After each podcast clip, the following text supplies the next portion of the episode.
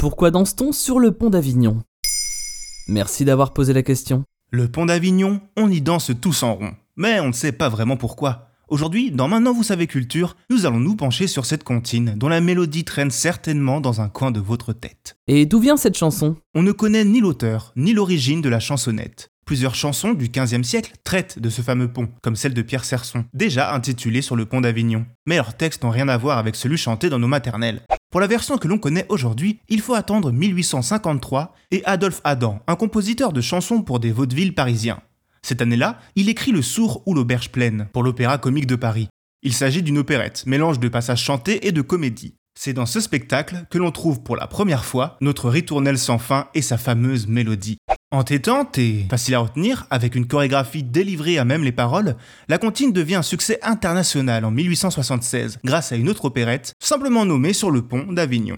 Et cette danse alors Est-ce dû à une coutume ou à une tradition de la région? Eh bien, pas du tout. La vérité est même un brin décevante, vu que personne n'a jamais vraiment dansé en rond sur ce pont. En effet, le pont de Saint-Bénézet, le nom du pont qui a inspiré la chanson, est bien trop étroit pour y danser la farandole ou la sarabande, comme décrit dans les paroles. Paroles d'ailleurs déformées avec le temps. Dans la version originale, les beaux messieurs et les belles dames ne dansaient pas sur le pont, mais sous le pont.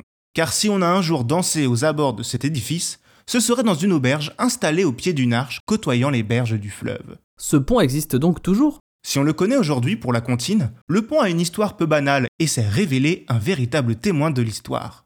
Sa construction commence en 1177. La légende raconte qu'un moine d'11 ou 12 ans, le petit Benoît, connu sous le nom de Bénézet, aurait été envoyé à Avignon par Dieu afin de bâtir un pont au-dessus du Rhône. Aussitôt demandé, aussitôt fait, car le pont sera monté en seulement 8 ans. Une construction si rapide qu'elle sera attribuée à l'intervention divine.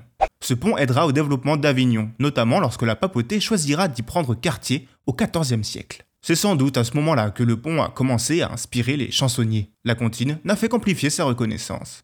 Aujourd'hui, il est l'une des plus célèbres constructions médiévales de Provence. Classé au patrimoine mondial de l'UNESCO, il attire 300 000 visiteurs par an, quand bien même il ne reste de l'édifice que la tour de Philippe le Bel et 4 arches sur les 22 d'origine, le reste ayant été emporté par les crues du Rhône. Maintenant, vous savez, un épisode écrit et réalisé par Jonathan Oppard. Ce podcast est disponible sur toutes les plateformes audio et si cet épisode vous a plu, n'hésitez pas à laisser des commentaires ou des étoiles sur vos applis de podcast préférés.